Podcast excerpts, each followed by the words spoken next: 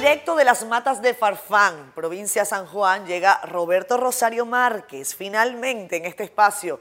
Roberto, ¿cómo estás? Bienvenido, adelante, pasa para este estudio que hemos preparado para ti y para otros invitados que se sientan en estas sillas. ¿Cómo estás tú? Bueno. Todavía en esta pandemia. Vamos, ¿verdad?, a, guardar esto. Sí, vamos, vamos a lo propio. ¿Qué tema? Tú sabes que antes yo llegaba a la gente, yo abrazaba normalmente. Yo soy, yo, soy abrazona, eh, cariñosa. Bueno, gracias, gracias, verdad, Catherine, por recibirme junto al equipo de producción tuyo. Qué bueno. En este, en este espacio. Vamos a ser honestos, hablemos de, política y de todo lo demás que te inquiete. Eso suena tan fácil, vamos a ser honestos. Ojalá todo el mundo fuera tan honesto. Ojalá todo el mundo fuera tan honesto como para, para soltar todo, para que tú me cuentes todo lo que no puedo saber. Hay cosas que tú ocultas. No pocas. Yo no soy muy dado a ocultar. Generalmente yo soy expresivo. Ok. Y, y digo las cosas que creo. No siempre es simpática. Eh, no soy de la gente que se monta en olas. Yo defiendo posiciones y, y principios en un país como el nuestro, tan cambiante, de una eh, pequeño en el espacio, ¿verdad? Somos una isla partida en dos y reducido en términos de tamaño, digamos que total son 10 millones de habitantes, 10 y algo millones de habitantes, y de los cuales adultos tenemos unos 7 y pico. Es decir, que nos conocemos todos, nos encontramos todos y por eso es un lo, que es noticia hoy, mañana pasa a ser pasado. Yo te digo que si tú ocultas cosas porque, bueno, al haber sido un funcionario con tanto tiempo de carrera, has trabajado en el sector privado, has trabajado en el sector público, eh, hay cosas que yo digo que no se dicen, ¿no? Eh, por ejemplo, yo recuerdo el expresidente de la Junta Central Electoral, señor Castaño, dijo, yo recibí una llamada, me llamaron a esa hora y me, bueno, una llamada que le hizo el actual presidente Luis Abinader. Y esas son las pequeñas cosas que se quedan como en el imaginario eh, colectivo. ¿Hay cosas de tu ejercicio que tú prefieres no compartir? Mira, eh, la función de presidente de la Junta en la República Dominicana es delicada. No es igual que otros países porque de alguna manera tenemos un ejercicio accidentado de la función de administrador electoral. Eh, tenemos un, antecedente que de alguna manera marcó al pueblo dominicano de inconductas en la dirección desde la Junta Central Electoral que genera desconfianza. Y hemos venido construyendo una institucionalidad electoral muy de a poco. Yo diría que avanzamos mucho los últimos 20 años, pero ese avance de alguna manera eh, en mi humilde opinión, eh, puede ser diferente a la de otros, de alguna manera volvió a retroceder en la gestión pasada. Si tú investigas, te darás cuenta que hasta hace unos cuatro años la República Dominicana se tenía como un modelo electoral. Eh, de todos los países del mundo, nosotros recibíamos invitación para asesoría, bueno, logramos la presidencia mundial por elección de la Asociación Mundial de Órganos Electorales y estábamos presentes en todos los países, África, Asia, Europa, eh, América, en muchos países incluso, con el caso de América, facilitábamos equipo, tecnología, facilitábamos técnicos, ayudábamos, no sé si recuerda que incluso aquí vino el, el expresidente Rafael Correa y públicamente le hizo un reconocimiento a la Junta Central Electoral en el Palacio Presidencial diciendo que gracias a la colaboración nuestra habían tenido un proceso limpio. Entonces, de un órgano que estaba acostumbrado a ser motivo de preocupación internacional, pasamos a ser un órgano asesor, colaborador, un órgano que se convirtió en ejemplo de buenas prácticas administrativas en materia electoral. De repente, un, eh, resumiéndolo ¿verdad? en un día, resumiéndolo en un día... Que no fue un solo día. Que no fue un solo día, pero resumiéndolo en un día de febrero, todo eso se fue al suelo. Y tuvimos la ingrata, digamos, experiencia de que lo nunca visto en América, suspendimos unas elecciones después de iniciadas. Y no pudimos presentar autoridades electas y ya lo demás, pues tú lo sabes porque es muy reciente. Sí, no, y, además me tocó estar allí en, primera fila, eh, narrando lo que, lo que iba a ocurrir ese día. Yo no sé si tú tuviste la misma percepción, pero yo desde que desperté en la mañana y empecé a ver lo que estaba ocurriendo en los centros electorales, yo dije, van a suspender la elección. Yo, lo sabía y lo conversé con la delegación de la OEA, porque desde el sábado... ¿Cuándo lo conversaste? El sábado. El sábado. El sábado. La noche antes. La noche antes, porque una comisión nuestra, encabezada por Rafael Albuquerque, se reunió con el presidente Frey, Eduardo Frey, y la comisión de la OEA, y lo puso en auto de lo que estaba ocurriendo. Le informó que hasta nosotros había llegado la noticia de que en la mañana ya en varios pueblos, eh, los equipos que se habían instalado el viernes y el jueves presentaban dificultad y que personas de, que se identificaban como de la Junta, pero sin uniforme, estaban visitando los centros de votación y estaban introduciendo cambio en el equipo. Y nosotros decíamos que eso no era normal, que eso reflejaba que había una situación en curso. Por demás, eh, tanto empleados como delegados de los partidos a nivel nacional, sobre todo en la zona de San Francisco, San Pedro de Macorís, eh, Higüey y parte del sur, nos habían llamado ya para decirnos que en, algunos lugares la boleta aparecía incompleta en el sistema automatizado. Es decir, que nosotros pusimos un auto de eso, pedimos que fueran a, reunirse con el Pleno en ese momento, fueron a la Junta, el presidente de la Junta lo recibió, y le advertíamos que después que ellos volvieron, volvimos a hablar y nos dijeron que ellos le habían dicho que había un problema, pero que se iba a resolver a las 5 de la mañana.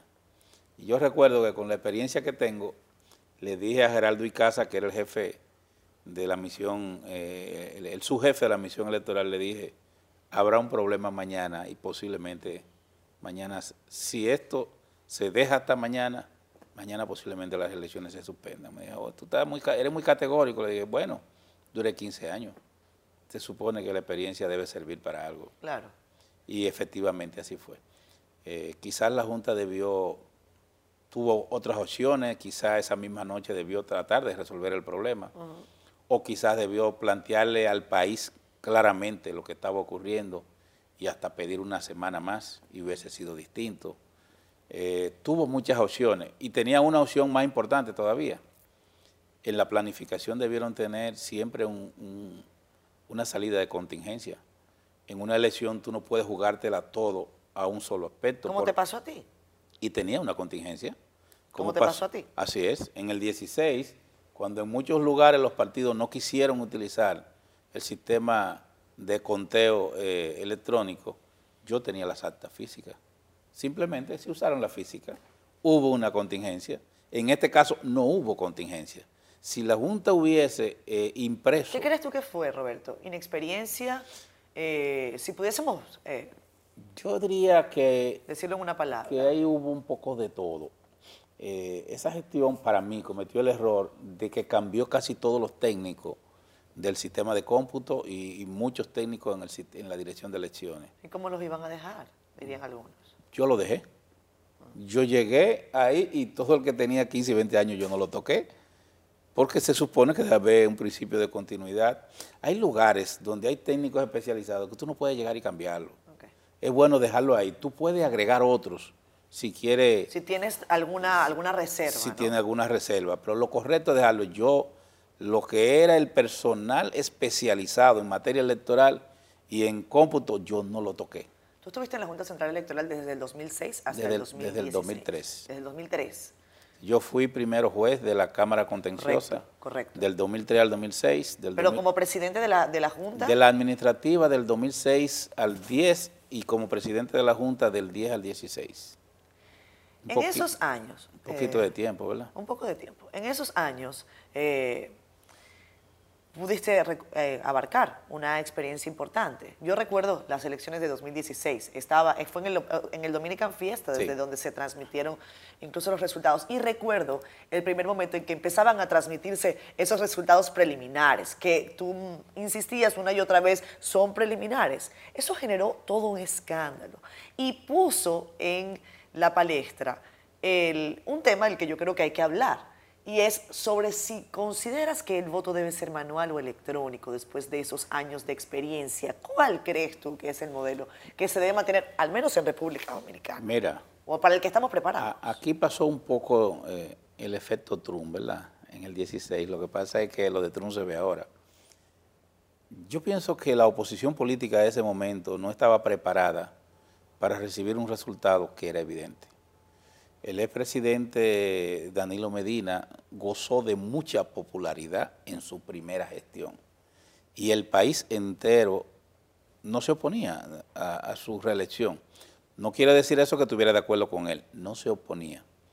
Y entendía que había que darle una oportunidad. Si tú revisas los periódicos antes de la elección, en todos los periódicos marcaban un 59, un 62, un 64%, en todas las encuestas, desde Gallup hasta todas. Y el resultado electoral fue exactamente el que decían. ¿Qué ocurrió? Que eh, parte de la oposición jugó al quiebre del proceso más que a, reconocer un resultado que, no se podía variar, porque al final es la voluntad del elector. Y eh, ese día, si tú recuerdas, se dio una hora adicional porque había gente en fila para que votaran. Es correcto. En vez de las seis se llegó hasta las siete. Y a las siete cuando cerramos, ya a las 7 y 10 nosotros teníamos un boletín, porque era un sistema seguro y rápido. El sistema consistía en que el, ciudadano votaba físicamente, manualmente, con su boleta, pero la boleta, en vez de contarla a los miembros del colegio, se introducía en un escáner. Los famosos. El escáner fotografiaba el voto y además de fotografiar el voto, contaba y emitía un acta. Y además esa información la mandaba al centro de compra. Todo eso se hacía en menos, eso se hacía en segundos. Y eso trajo como consecuencia que nosotros diéramos un primer boletín. En el tercer boletín, ya con una información consolidada, a mí también me llamó el presidente Abinader, que en ese momento era oposición, y nos solicitó que suspendiéramos la continuación de la información porque... La transmisión de esos resultados. La transmisión de ese resultado online, porque él decía que si no se hacía, se iba a generar una situación de crisis. Y lo, que se decía en ese momento, Roberto, y es bueno que lo refresquemos, estamos hablando de manera distendida, y eso es lo bueno de este tipo de espacios, es que esa imagen podía influenciar de alguna manera el voto de la gente que todavía seguía en fila. No podía porque ya no había gente en fila, mm. porque a las 7 se cerró todo. Había gente contando, pero en fila no muy diferente a lo que ocurrió en las primarias del PLD, que se estuvo votando hasta las 3 de la mañana. Aquí eh, lo que se hizo fue que la votación era hasta las 6 y a eso de las 6 se pidió una hora adicional porque había gente, se permitió votar a las 7 y a las 7 se cerró en todas partes. Hasta que hubo una mesa abierta no se dio el resultado. Entonces, a las 7 y 10 ya no había nadie votando, pero sí había personas que estaban todavía en los colegios introduciendo la boleta, pero ya había expresado su voluntad. Ya no se incidía en nadie. Lo que alegaba la oposición en ese momento era que quería que el boletín que se diera fuera definitivo, definitivo y que no se siguiera dando información, lo que para mí es un error.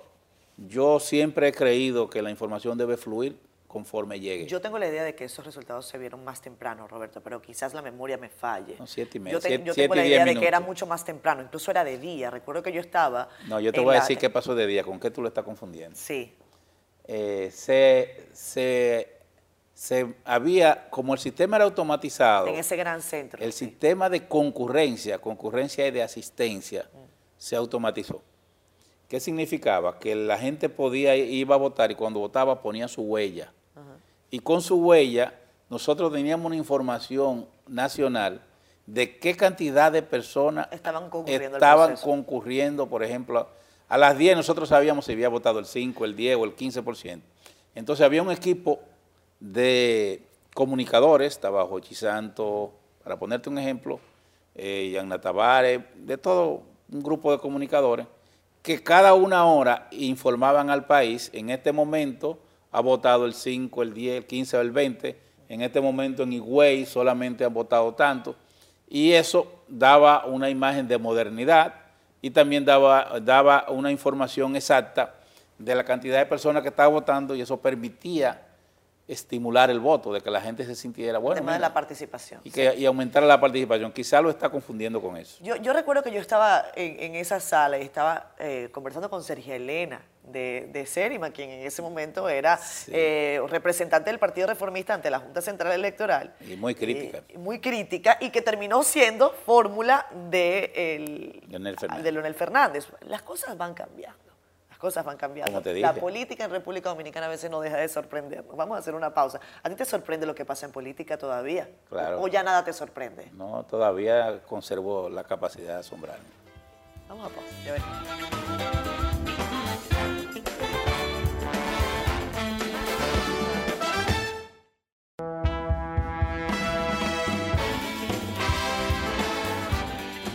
Regresamos con más Estoy Siendo Honestos. Roberto Rosario, expresidente de la Junta Central Electoral, hoy parte importante, miembro de, eh, no se dice el comité político, de la Fuerza del Pueblo, pero bueno, uno lo asocia con el Partido de la Liberación Dominicana como es la, dirección política. Es que los nombres cambian. Decía, yo le preguntaba a, Roberto Rosario si algo de la política lo eh, todavía lo impresionaba. Dice, yo no pierdo mi capacidad de asombro. Sí, hay muchas cosas que asombran, sobre todo... Eh, el comportamiento del, ser humano, o sea, sobre todo el comportamiento de los políticos. En la República Dominicana es muy inestable. Hay, hay poco apego a, valores y principios que no es que son inmutables, pero deben tener cierta permanencia en el tiempo. Tú sabes que cuando yo eh, llegué a República Dominicana, eh, ya yo llegué en el año 2011, y bueno, ya tú estabas allí en la, en la Junta Central Electoral. Y un poco revisando las perspectivas, o sea, quién está en un lado o en otro. Ya yo había organizado cuatro elecciones. Exactamente. Yo decía, me decía, no, Roberto Rosario es del Partido de la Liberación Dominicana. Y yo decía, pero ¿cómo un dirigente del partido puede ser también presidente de la Junta Central Electoral? En mí, viéndolo desde afuera, con una perspectiva distinta, encerraba quizás un conflicto eh, ¿por qué no es un conflicto que un eh, dirigente político partidario sea el rector de las elecciones en el país? ¿Cómo verlo? El que conoce los sistemas electorales sabe que en todo el mundo es así. El único país donde eso genera asombro es en República Dominicana. En El Salvador, los, eh, los rectores electorales, la mayoría han tenido, tienen vínculos partidarios. Yo siempre pongo el ejemplo de Estados Unidos. La Federal Commission de Estados Unidos tiene seis miembros, tres demócratas y tres republicanos, y lo designan los partidos sin problema. En Brasil, cuando yo estuve, fue uno de los primeros lugares que fui a observar. Y, la última observación que hice fue cuando ganó Dilma Rousseff. Recuerdo que el presidente del momento, que después nos, hicimos amigos, nos visitó, él mismo me dijo, no, yo, yo fui abogado y vengo del partido de Lula y me presentó otro, me dice, tú ves, este que está aquí viene del partido de Caldoso. Eh, y, te va a toda la geografía nacional, y es así. En Uruguay, que es el órgano electoral más antiguo de América después de República Dominicana, nosotros nos fundamos en el 1923. El este, 1900, este 2023 vamos a cumplir 200, 200 años, 100 años. 100 años. 100 años. Entonces, Uruguay se fundó en el, en el 1924. Ahí para tú ser miembro tú tienes que firmar un documento y decir a qué partido tú simpatizas o si simpatiza o no. Porque es normal. En, Chile... pero eso no nubla decisiones, Roberto, porque... pero te estoy poniendo un ejemplo. En Chile, el miembro del, Consejo Electoral de Chile, el presidente, fue diputado de Concertación Democrática. Y es normal. Mira, más bien lo importante es la responsabilidad y el compromiso institucional de la persona. Aquí nadie tiene la independencia que se alega. Esta junta ahora es una junta conformada por personas que tienen mérito, eh, capacidad y que creo que están llamados a hacer una buena gestión. Pero no me digan que no han tenido militancia partidaria, varios de ellos la tienen o la tuvieron. Y eso no les quita mérito para administrar el proceso electoral. Eh, yo diría que de alguna manera están obligados a cumplir con su compromiso. Cuando yo estuve en la Junta Central Electoral, yo rompí todo tipo de vínculo eh, partidario y de militancia. Yo nunca fui a una reunión partidaria, ni nunca actué. Es más, los críticos por excelencia de mi gestión eran los PLDistas. porque tenían la sensación de que yo estaba obligado a hacer lo que ellos querían y no era así. Pero esa sensación existe, eso es lo que te digo. Existe, y, pero si tú como ciudadano actúas... O sea, tú no te lo obligaste. Nunca fue así. Yo te pondría un ejemplo a ti. ¿Alguien intentó forzar alguna decisión tuya? Siempre lo intentan. Pero el que me conoce sabe que mi carácter no permite eso. O sea, yo defiendo las cosas en las que creo. Y, y no soy muy dado a actuar bajo presión. Fácilmente es inverso. Si me presionan quizás pueda actuar en sentido contrario. Pero no actúo bajo presión. No, no, no me gusta. Y además de eso, pienso que en el partido de gobierno llegaron a, conocerme y ya no, no se atrevían a pedirme cosas que no podían pedir. No significa que no se pidieran y que no presionaran quizás más que a, que a otros, pero ahí está la historia y la experiencia. La verdad es que no. Yo recuerdo que para yo tener un presupuesto tenía prácticamente que reclamárselo al gobierno porque no me lo daban. Eh, y esa gestión que yo encabecé... Siempre se decía y se dice que para la Junta Central Electoral el dinero nunca es suficiente, que siempre falta dinero. No, lo que pasa es que siempre se da poco porque no se conoce la magnitud de lo que es la Junta. La Junta Central Electoral es una institución que tiene 7.000 empleados. Es la única institución que tiene una existencia nacional e internacional. Solo a nivel de Estados Unidos debe haber más de 20 lugares donde hay oficinas de la Junta. Igual ocurre en Europa. Incluso eh, eh, en, Sudamérica hay varias oficinas de la Junta y un ciudadano dominicano, en cualquiera, gracias a esa gestión que yo encabecé, cualquier ciudadano dominicano, no importa dónde esté, puede obtener su documento, puede tener su acta, puede tener su cédula y cambiarlo normalmente. Antes tenía que, que venir. ¿Esos sistemas deben permanecer así? ¿Debe ser la Junta la que, la que mantenga la administración, por ejemplo, de la identidad? ¿No debe crearse otra institución para eso? Lo ha hecho bien, ha mejorado muchísimo en los últimos tiempos. Yo te diría que hoy en día no se hace nada sin la cédula de identidad. Si tú vas a un comercio, eh, esa cédula, con esa cédula moderna y el QR es que todo funciona. Aquí el sistema financiero, el sistema, el comercio, eh, la industria, eh, la salud, todo gira alrededor de, hasta las escuelas. Ahora mismo tú con ese QR que habilita, tú te imaginas ahora mismo una cédula como la que teníamos, que no tenía integrado la huella, que no tenía integrado la biometría facial, que no tenía un, un, almacén electrónico como es el QR, que tú almacenas información.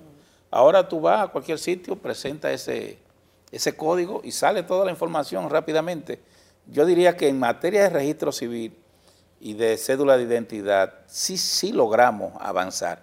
Todavía podemos avanzar mucho más. Debemos llegar al momento incluso en que tú puedas pedir desde tu casa tu cédula y, que te la puedan llevar. Eso tiene un costo. Sí. Si tú quieres pagarlo, bueno, pues se te lleva. Hablamos de la independencia, hablamos de tu ejercicio al frente de la Junta. Eh, brincamos una, una parte que yo creo que es fundamental en una entrevista a tu persona, y es que tú dices en tu contra hubo una bestial campaña de descrédito en el momento en que se habló del tema de los escáneres. Sí. Eh, ¿Por qué consideras que fue una bestial campaña de descrédito? Eh, a mí todavía no me ha quedado claro el tema del almacenamiento de esos escáneres. ¿Por qué se escogió ese lugar? ¿A quién pertenece ese lugar? ¿Cuánto costaba? ¿Por qué eh, se decidió Están ahí seis años después. Están ahí. Si hay algo malo, tuvieron la oportunidad de corregirlo. Mira, eh, las opciones que tenía eran, eran dos. Eh, yo tenía que almacenar esos equipos en un lugar cercano a la Junta, porque una cantidad de equipos de esa magnitud tú no lo puedes tener en Villamella, ni lo puedes tener en Santo Domingo Este. Tú necesitas tenerlo cerca porque tú tienes técnicos. Esos técnicos tienen que ir a estar eh, manipulando, trabajando con esos equipos, y son los equipos que se iban a utilizar en las elecciones. Además de eso, el lugar que se alquiló tiene adicional un parqueo en la Junta hay falta de parqueo. Y se necesitaba, entonces se mató dos pájaros de un tiro, se alquiló a alguien, no, no conozco, yo no intervine en el alquiler, eso lo manejó directamente la dirección administrativa y el secretario general. Se hizo un contrato y se pagó, y ese contrato se ha mantenido. Si hubiese sido tan, tan maleado, pues debieron cambiarlo. Pasó una administración y hay otra y lo siguen manteniendo. ¿Tú sabes por qué? Porque la Junta no tiene espacio y necesita espacio para funcionar. Pero no solo ese alquiler. La Junta tiene alquilado al lado una nave industrial que se llama Johnson Johnson, y ahí funciona la unidad operativa. Y nadie dice nada, porque se necesita. La Junta tiene alquilado eh, un almacén para cosas viejas que no sirven en Santo Domingo Norte. ¿Por qué? Bueno, porque según el sistema de bienes nacionales, la Junta no puede vender una silla que se rompió. Si esta silla, por ejemplo, que yo estoy sentado, se rompe en tres pedazos y yo vendo esos tres pedazos, yo voy preso. Porque eso tiene un código y ese código hay que guardarlo. Para vender eso, yo tengo que descargarlo por ley en bienes nacionales y entonces no lo vendo yo, tiene que venderlo bienes nacionales. Pero nadie va a comprar algo que no sirve. Entonces yo tengo que tener eso almacenado hasta que bienes nacionales se le ocurra ir a buscarlo para, para disponer de ello. Eso es parte de la burocracia del Estado. Entonces hay una serie de disposiciones legales que obligan a que la Junta tenga una serie de lugares alquilados solo para almacenar cosas viejas, lamentablemente. Y ese lugar que todavía está alquilado se alquiló por seis meses. El plan era que esos equipos se distribuyeran en los locales que tiene la Junta a nivel nacional. Para ponerte un ejemplo, nosotros tenemos eh, un local bastante grande en La Romana, un local grande en San, Juan, un local grande en Santiago de los Caballeros, en San Cristóbal, eh, en el mismo distrito. La idea era distribuirlo una vez pasaran las elecciones, pero después que pasaron las elecciones yo duré dos meses, por tanto no pude, no pude distribuirlo. Si se mantuvo el local alquilado, que solo fue planificado por seis meses, la culpa no es mía. Señor Roberto Rosario, hay un tema, y es que usted ahora está en la fuerza del pueblo. Y, por ejemplo, vamos a hablar de ese particular, del tema de la burocracia del Estado. Eh, el líder del partido de la Fuerza del Pueblo fue el presidente Fernández, a quien mucha gente recuerda incluso por una visión de país que pocos tenían en el momento en el que incluso él obtiene la primera magistratura del Estado. Pero quizás esa sea una deuda pendiente, la burocracia estatal. Estuvo frente al poder durante ocho años y eso al parecer no terminó de cuajar, no terminó de salir. Eh, más bien se ha enquistado la burocracia estatal. ¿Cómo ven ustedes, por ejemplo, elementos como ese? ¿Qué deuda tiene este liderazgo de la Fuerza del Pueblo con el país? Mira, eh, si algo se le reconoce a Leonel Fernández es su visión eh, moderna y a largo plazo de lo que es el desarrollo de un Estado. Eh, es verdad lo que tú dices, que se siente cierta burocracia estatal, pero se debe a que el... No, no lo digo yo, lo ha dicho usted. Sí, yo también, ah. es verdad. es que se debe a que el Estado ha crecido tanto, pero el crecimiento del Estado no ha ido acompañado de las reformas que deben acompañarlo. Aquí hubo una primera ola de reforma del Estado que se introdujo en el año 1996 con la llegada de Leonel Fernández y se continuó después en el 2004. Yo recuerdo, quizá tú no estabas en esa época, que aquí a Leonel Fernández, en el periodo que fue del 2004 al, 2000, eh, al 2012, se le criticaba mucho la construcción de la avenida 27 de febrero. Sí, ya yo estaba acá y lo recuerdo, lo recuerdo. Lo último que dijeron en el 2000 era que eso había que echarle tierra de nuevo y sembrar yuca. Que cómo era posible que tuviéramos en la 27, que hiciéramos. Hoy la República Dominicana, ustedes se la imagina, sin la 27 de febrero. Cuando Leonel Fernández buscó una solución al transporte masivo de pasajeros con el tren, aquí se acabó con Leonel Fernández. ¿Tú te imaginas lo que es Santo Domingo hoy? sin tener la posibilidad de utilizar el transporte masivo de tren. Aquí en la República Dominicana se criticó mucho cuando Leonel eh, llevó la idea de que era necesario masificar el uso de la computadora y que todo estudiante y todo dominicano supiera usar la computadora. Lo que decían era que él vivía jugando Nintendo, que, lo, que, no sabía gobernar y que eso no no era necesario. ¿Usted tiene idea de cómo este país pudiera funcionar ahora mismo sin la educación virtual, sin la salud eh, virtual, porque también ahora se hace por Zoom una serie de consultas, sin, sin todo virtual. ¿Qué sería, ¿Qué sería la República Dominicana sin lo que aporta la tecnología? Eso lo introdujo Leonel Fernández. Ahora, esa primera ola de reformas tocó todo el aparato estatal, tocó el sistema, por ejemplo, de justicia, la gran primera ola de reforma de justicia que la encabezó Jorge Subero Isa, pero con apoyo financiero y político de Leonel Fernández, las reformas que se dieron en el sistema financiero y tributario, eh, sobre todo en la parte que tiene que ver con la DGI, la reforma que se dio en el sistema financiero eh, a través de la superintendencia de bancos y otras instituciones, hubo un crecimiento del Estado. Creció el Producto Interno Bruto, creció la economía, hubo estabilidad macroeconómica. Digamos que Leonel Fernando, Fernández creó las bases, la verdadera base del, del Estado moderno, que es la República Dominicana. Ahora, de ahí allá ha habido un estancamiento y se necesita una segunda ola de transformación y de reforma que haga menos pesada la burocracia estatal. Tenemos una burocracia que debe disminuir. Yo te diría que todo eso, sin embargo, hoy, viéndolo fríamente, este final de marzo, yo te diría que lo veríamos con preocupación. Eh, el país, la última gestión gubernamental, por ejemplo, dejó endeudado a la República Dominicana con el equivalente al 50% del Producto Interno Bruto. Este en seis meses ha cogido el, el equivalente al 22% en préstamo al 22% del PBI. Es decir, nosotros tenemos ahora mismo el 72% del Producto Interno Bruto comprometido. Eso significa que el próximo presupuesto que vamos a tener para el año 2022 va a ser un presupuesto con una carga enorme de el pago de la deuda y además de eso, para el pago de la deuda y además de eso, con un déficit de recursos para atender los servicios sociales. Mientras en países como Estados Unidos, en esta pandemia, y en otros países se está dedicando dinero para desarrollar planes de asistencia social, aquí en este mes de abril, el quédate en casa y todos esos planes van a desaparecer. Las ayudas sociales se van a retirar. Es decir, que nosotros vamos camino a un proceso de desestabilización y a un, a un peligroso camino de fragilidad institucional en la macroeconomía que se va, que se va a sentir en la microeconomía. Ustedes han constituido esta nueva organización política eh, con el color verde, un color particular, además en República Dominicana. Eh, inicialmente fue el, Partido Verde, uno de los que, comenzó con, el proceso, uno de los que apoyó al presidente Fernández. Ustedes han decidido quedarse con ese partido, con ese color. Ese color tiene una connotación especial además en los últimos años en la República Dominicana. Aquí hubo Marcha Verde, aquí... Pero entiendo yo que no hay eh, asociación entre los intereses, o más bien la puja de la Marcha Verde con la fuerza del pueblo. Es que la fuerza del pueblo es el resultado de la confluencia de un grupo de personas que estuvimos antes en el viejo partido.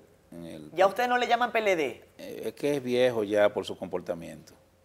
En el, en el, en el, el, partido que fue el partido de gobierno y que ha salido muy marchito. Y por otro lado, un grupo de personas que estuvo organizado en el Partido de los Trabajadores Dominicanos. Ese partido tenía el color verde. Sí. Pero ah, ustedes lo, lo, que hicimos ustedes pudieron llamarse Partido Naranja, pero decidieron que el verde estaba bien. Lo asumimos, lo asumimos, es una herencia de... A ustedes los están asesorando bien comunicacionalmente, Roberto Rosario. Vamos a irnos a una pausa, ya regresamos con Muy bien.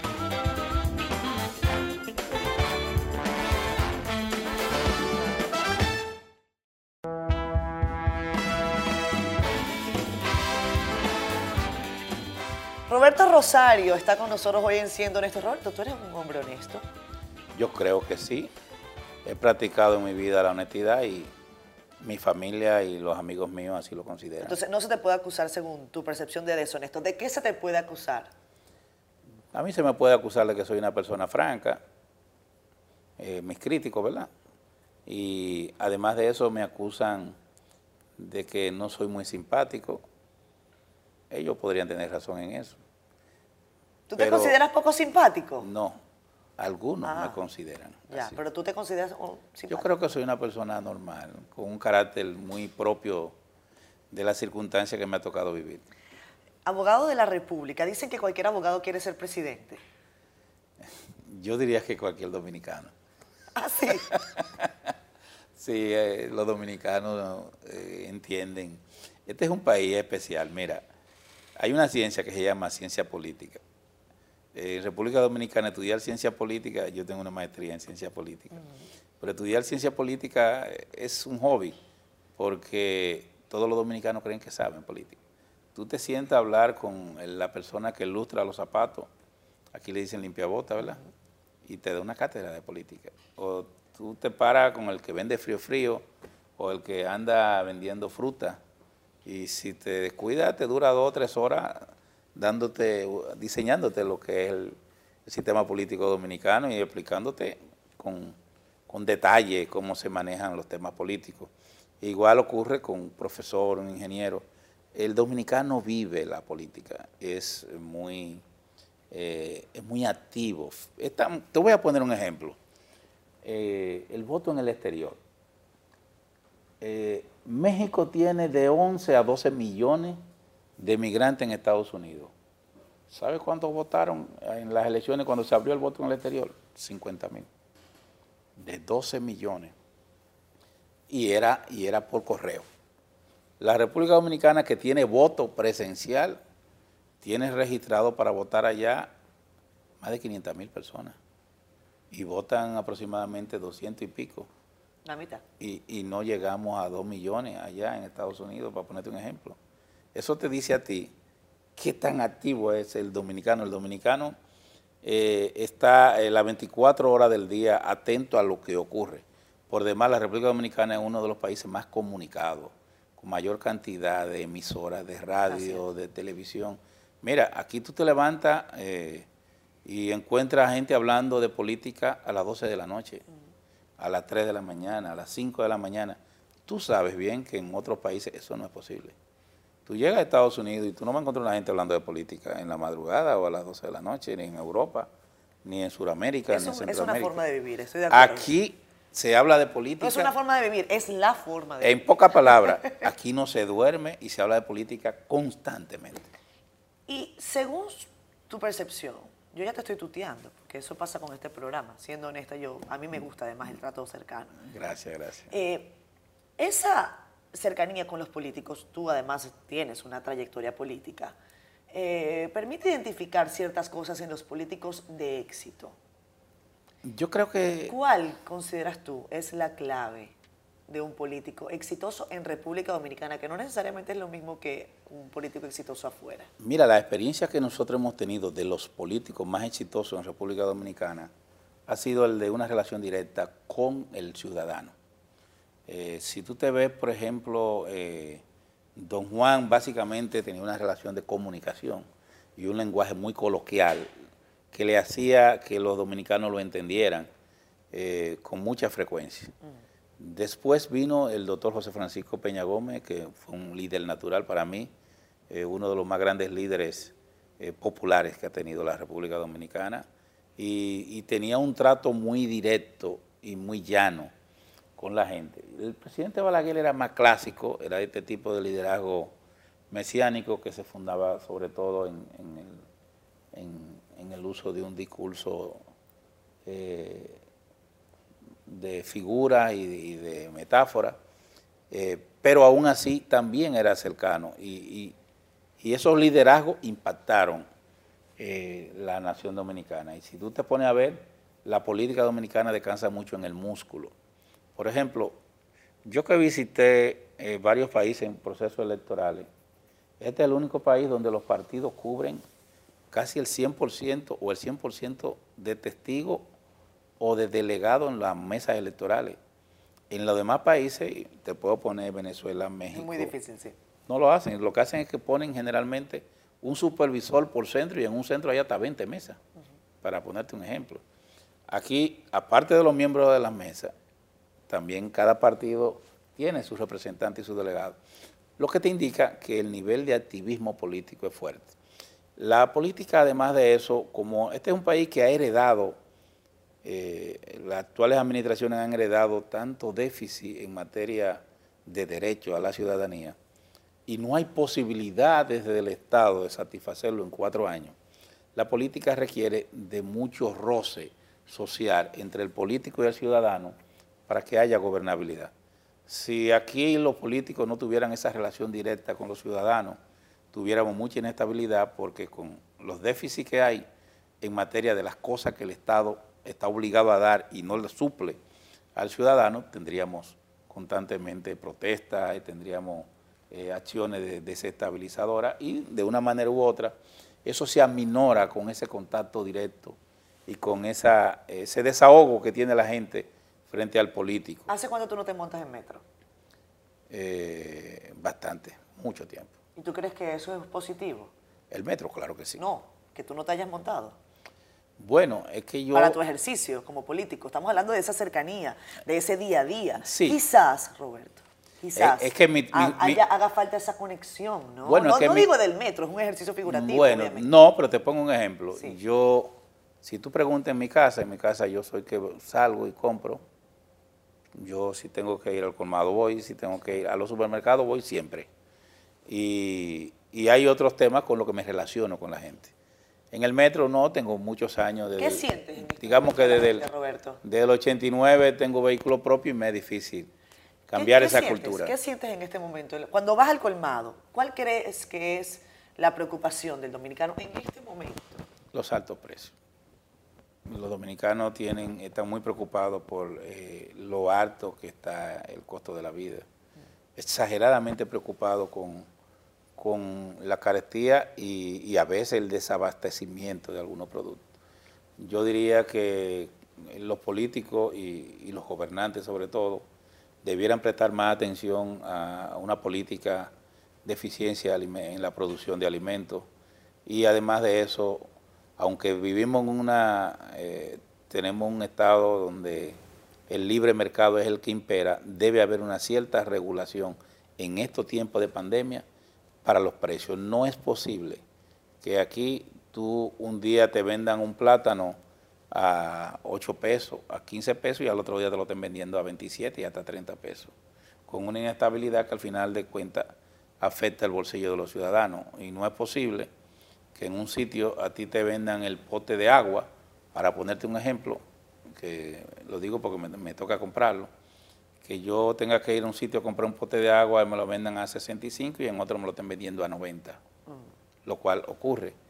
No es posible que tú, por ejemplo, vayas a- un lugar y estés comprando huevo y sencillamente no aparezca el cartón de huevo o que te lo racionen, que tú no puedas comprar más de un cartón de huevo.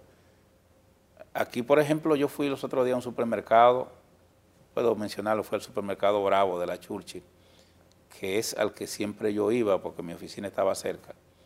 Y cuando fui a la Churchill, que yo fui a comprar, creo que precisamente fue huevo, me dijeron que, que no podía comprar tres cartones. O pollo, creo que era, tampoco podía comprar más de tres unidades. Eso te dice a ti que ya estábamos o estamos caminando a un proceso de racionamiento. Y el razonamiento en la comida, eh, tú sabes bien. Pero quizás, Roberto, y hay que decirlo, hay que eh, chancear, por decir de alguna manera, el escenario. No estoy hablando del gobierno. El escenario es que estamos en una situación de pandemia abrupta que ha obligado a que los precios tengan que ser alterados, o son alterados por el tema hasta internacional. ¿Cómo, cómo ves la posibilidad del gobierno de salir de esta situación? Yo creo que, yo creo que no, yo creo que ha faltado, ha habido mucho de imprevisión Ok. desde el gobierno y esa ¿Tú imprevisión. crees que la crisis no es importada? No, yo creo que la crisis es mundial. Y que como parte de la crisis mundial hay que diferenciar los gobiernos que han sido exitosos enfrentándola y los que no han sido tan exitosos. Eh, yo creo que en el caso nuestro, desde el punto de vista sanitario, es evidente que tuvimos mucha improvisación en el cambio de gobierno. Quizás por eso mismo, quizás porque en medio de la pandemia hubo un cambio de gestión gubernamental y se requería de un personal más experimentado, pero es evidente que hubo fallas y el mejor ejemplo de que hubo fallas es que hubo el, el ministro de, de Salud tuvo que renunciar. El mejor ejemplo de que no se fue lo suficientemente eficiente en la administración de la crisis sanitaria es que el ministro de Salud tuvo que renunciar. Qué bueno yo escucharte y- de y- esta y- forma, Y además, sí. perdón, y además también, por ejemplo, el hecho de que no hubo la previsión de eh, tener la cantidad de vacunas suficiente para que tú me dirás, bueno, pero es que todos los grandes países han, han acumulado el 85% de las vacunas. Ese no es el tema. El tema es que nosotros sesgamos el uso de las vacunas de los chinos y de los rusos, porque ideologizamos el tema de la salud, nos casamos con AstraZeneca y con y con Pfizer. Y ocurre que AstraZeneca y Pfizer no pueden salir de Estados Unidos ni de Europa hasta que no cubran toda su población. Y tuvimos que ir a rogarle a los chinos para que nos traigan la- las vacunas, por imprevisión. Este, este discurso de ahora de Roberto Rosario no es el mismo discurso que nosotros escuchábamos hace unos meses. Al parecer la Fuerza del Pueblo ha decidido eh, cambiar la fórmula discursiva frente a la realidad gubernamental. ¿Eso tiene una vinculación con que se acabó la luna de miel, se acabaron los pactos? ¿Qué ocurrió? No, yo creo que tiene que ver con el tipo de oposición que debe llevar a cabo la Fuerza del Pueblo. La Fuerza del Pueblo es un partido opositor. Si la Fuerza del Pueblo no logra que la población lo perciba como el líder de la oposición, no tendrá oportunidad de ser gobierno. Para ser gobierno necesita llevar no solo un buen candidato, sino hacer una oposición propositiva. ¿Qué significa eso? Tiene que ser una oposición que permita que los ciudadanos lo vean, que busca siempre fórmula de que las cosas se hagan bien, no importa quién esté gobernando, sino que se hagan bien para que beneficie a toda la población. Si la Fuerza del Pueblo no gana en el 24. Es que creo que están dadas las condiciones para que Están dadas las condiciones. Claro. Eh, si, no, si no ganan en el 24, Roberto. Pero te voy a decir por qué. Tendría, razón de ser el partido. Bueno, que estamos... Porque es una respuesta. Pero estamos construyendo un partido no para el 24, Ok. Sino eh, un partido para que las futuras generaciones se expresen en él en el tiempo. Lo digo porque todos sabían que en el 20 iba a ser bastante improbable. Sí, pero vamos al 24. Sí. ¿Cuál es el escenario que nosotros vamos a tener en el, 24? Ya lo estamos viendo. Estamos viendo un escenario con mucha dificultad económica. Eh, este, este, este, el, PRM tiene el gran problema de administrar una crisis sanitaria mundial que se ha, que se ha extendido a una crisis económica y una crisis social. Eh, eh, el éxito o el fracaso en la gestión de estas crisis, de alguna manera será el éxito del fracaso de ellos en el gobierno. Eh, hasta ahora, yo creo que a partir del próximo mes, este gobierno va a empezar a tener dificultades con, movimientos sociales generados por la crisis económica. el nivel de desempleo parece que no, no va a ceder y eso también tiene su consecuencia y los salarios hasta ahora siguen estancados. ¿Qué puede ofrecer el gobierno de turno que no sea el endeudamiento? No veo muchas cosas. Pero además de eso, si tú te vienes a ver entonces el otro partido que pudiera sucederle, es un partido que eh, está conmocionado como consecuencia de que su dirigente en la administración pública cometieron acciones que la población eh, entiende fueron irregulares o de corrupción en la administración de los recursos públicos y están siendo asediados por la persecución gubernamental, por la persecución de la justicia. Por tanto, tendrán que dedicar demasiado tiempo a defenderse de esas acusaciones, mientras que la Fuerza del Pueblo tiene la posibilidad de avanzar y crecer como lo ha venido haciendo, con la crítica a las cosas que estén negativas y los aportes, el apoyo a las que están positivas y la sugerencia permanente de soluciones y propuestas para que la población no vea como la verdadera alternativa para el 24, que por demás tiene la ventaja de que tiene como líder al presidente Leonel Fernández, que viene de tres administraciones que fueron las que trajeron modernidad y progreso a la República Dominicana. ¿Te sientes más cómodo ahora en la Fuerza del Pueblo que antes en el PLD? Claro, tienes que tomar en cuenta que yo, mientras estuve en la Junta, duré 15 años fuera del PLD. Lo sé, pero imagina que no hubieses estado en la Junta, hagamos ese ejercicio. Roberto Rosario se siente más cómodo hoy en la Fuerza del Pueblo de lo que se hubiese podido sentir en el Partido de la Liberación Dominicana en esos años. Sí, es casi seguro que me hubiese ido antes. ¿Por qué? Porque el Partido de la Liberación Dominicana empezó a degenerar desde, desde hace mucho tiempo. El cambio se sintió mucho. Con el cambio de gobierno que hubo en el 12, empezó a cambiar el PLD ya venía, ya en los gobiernos incluso del propio Leonel Fernández, eh, se necesitaba un cambio en el partido, pero del 12 en adelante ya hizo, para mí hizo metástasis. Eh, y ese cáncer terminó eh, acabando con la vida de ese partido. Roberto Rosario, se nos ha ido el tiempo, lamentablemente. yo creo que podría invitarte a un próximo programa, son muchos los temas. Me dijiste, no me quedó claro el tema del voto manual y electrónico, ¿con qué te quedas rápidamente? Con un híbrido. A mí me gusta el sistema de conservar la cultura del lápiz y el papel, es decir, que no sea una máquina la que exprese tu voluntad, sino que él sea el elector mismo el que marque por su elección y que el conteo sea automatizado. Garantiza seguridad y rapidez. ¿Te han llamado de la Junta Central Electoral actual para alguna sugerencia? ¿Hay buenas relaciones? Tengo buenas relaciones y he hablado con algunos de los magistrados. Eh, creo que eh, han tomado buenas medidas en algunos aspectos, he diferido de algunas, como es el caso, por ejemplo, de los fondos. De los fondos. Del aporte de los recursos a los partidos, pero creo que ellos tienen una gran oportunidad de organizar el de, recobrar el espacio perdido para las políticas de identidad, me refiero al registro civil y, cédula, y de organizar un buen proceso electoral para el 24. Roberto Rosario dice que hay, sus detractores dicen que él no es muy simpático.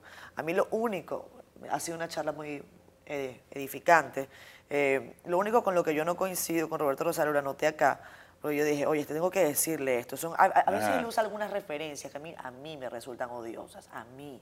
Mira, Roberto Rosario dice, el PRM cree que llegó como Fidel a La Habana en un jeep, triunfante, o como lo hizo Daniel Ortega en Nicaragua. Roberto, vamos, hay otras referencias. No, tengo que hacer, no, oye, ¿por qué?